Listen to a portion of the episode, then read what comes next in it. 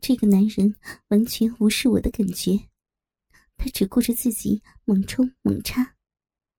但这种粗犷的性交，却另有一番风味。他将我打侧摆好，以侧身式姿势跟我性交，还抓着我的三十四寸长的长腿，不停的玩弄。他插了百多下后，突然大叫，粗脸上的五官皱在一起，进入了高潮的状态。完事之后，那男人伏在我的身上喘气。我只嗅到难闻的汽油味。他话也没多说，拿出两百块放在床头，沉默的看着这两张百元钞票。原来，当我卸下女强人的面具后，我只不过是值两百块的女人。中学和大学时，有不少追求者花尽心思讨好我，可惜。我是个做事很专心的人。求学时期没有接受男生们的示爱，没想到今天只要付出两百块，任何男人都可以享用我的身体。突然想起一件事儿，我努力的挤出笑脸。嗯，那个，可以帮我一个忙吗？那个男人微微愕然。不知道我想怎样。我拿起他刚刚使用过的避孕套，套里还传来一阵腥臭味。我把套子打了个死结。你可以帮我把避孕套塞进我的屁眼吗？男人瞠目结舌，好半晌才说：“你奶奶的，我从没有见过像你这么变态的老鸡啊！好。”把屁股靠过来。已经陷入变态境界的我，把屁股转向他，主动拉开骨肉，露出屁眼。那男人把避孕套塞进我的屁眼里去。穿回衣服，我再次走到街上招客人。很快就有第二个客人过来，直至晚上八点，我才拖着疲乏的身躯。返回肥潘的住所，他早就在家中等待着。我走过门口，立即脱下衣服。得益于刚才的嫖客们，我的身上有几处吻痕和淤痕。刚才接的大部分都是草根阶层的男人，还有一个菲律宾人，一个印巴人。肥潘说：“哈，当妓女啊，好玩吗？”我跪在他的脚边，嗯，很好玩，谢谢主人。你不是普通的贱呐，你这是超级下贱啊！我吩咐你的，你有做到吗？嗯，母狗有意吩咐去做。我四肢着地的抬起屁股，在肥潘面前用力的拉，将直肠中的避孕套逐一拉出来。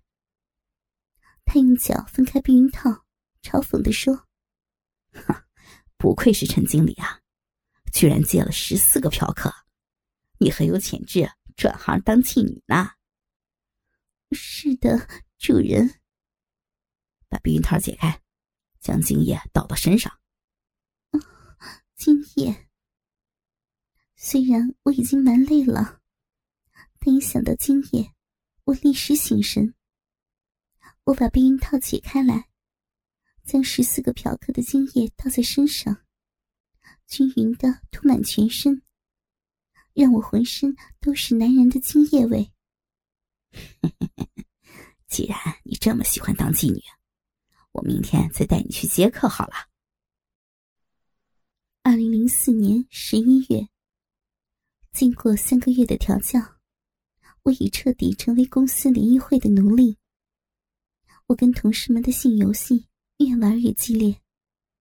他们提议我搬迁到公司的附近，既可以减少上班和回家的时间，也可以方便各位主人们上来玩弄我。除了年老的黄渤外，其他同事都帮我搬家。只用了三天，就把大部分的东西搬到了新居。趁着休息的时间，亚丽走过来，在我耳边说了几句话。我的脸立时红透，鼻里也分泌出了饮水。亚丽是正宗的性虐待狂，他又想到羞辱我的新玩法了。傍晚时分，同事们都回家去，只剩下亚丽和我两个人。他在我身上用粗麻绳绑出龟甲缚，在我的前后双穴插入一大一小假玩具，两个乳头上上了一条银色的乳夹，当然少不了奴隶项环。此时，我感到万分紧张，穿了一件中楼，就跟亚丽下楼了。我们乘电梯到达大堂。亚离的手放在我的肩膀上，仿佛他是我的丈夫或情人似的。电梯门打开，今天轮班的看更是大少。亚离带我到他的面前。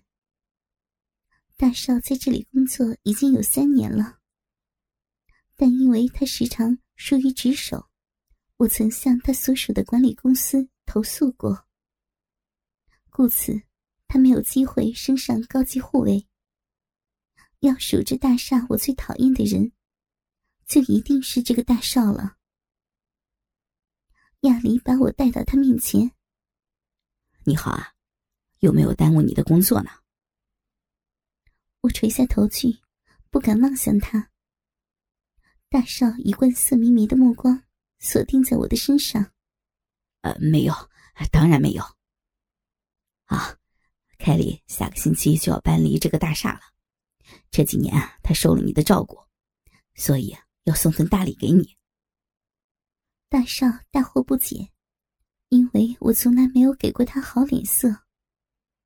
我很讨厌他，他也很讨厌我，我怎么可能送什么礼物给他？亚丽说：“我说的话是真的，对吗，凯莉？”是的。我打算送份礼物给你。亚离不怀好意的笑起来，呵呵，对，这真是一件大礼呢。他把我的衣服拉开，露出我被绑着的裸体。大少的眼珠几乎跌出来，而我是羞得想钻进地洞里去。陈小姐的新居下周才能入伙，她这个星期。每一晚都是属于你的，他就是送给你的礼物。大少显得很迷惑，但他的裤子已经胀起来。这几年里，每次走过大堂时，他都用好色的眼神看着我，仿佛想看穿我的衣服一样。但今晚，我真的光裸着让他看了。这个。这这个，亚离一拉我的头发，在我耳边小声说了几句。我只能依着他的话。我是个变态的被虐待狂，我最喜欢被男人虐待，请你好好的玩弄我，折磨我。我们沉默了十秒钟，大少露出瞧不起我的眼神。好。没想到陈小姐你是这样的女人啊！亚离说：“哼，你说的对，别看她一副知识分子的外表，她其实啊是个大贱货，闲的时候还会跑到红灯区做鸡呢。”大少的目光盯在我的乳房上。那我可以摸她吗？看来他已经搞清楚情况。这里的主事人是亚离，所以他没有理会我，而是问亚离可不可以摸我。哈，我都说过了，这个骚货在这个星期的晚上都是你的玩具。他们就像谈论一件没有生命的玩具一样。得到亚离的支持，大少伸出双手，照在我两个乳房旋转的搓着。哎，这三年来，你都挺着一对大臭奶子行来行去，我早就想这样子玩你了呢。哼哼，是啊，这头母狗保养的很好，奶子还很坚挺，我们全公司的男同事都赞赏它呢。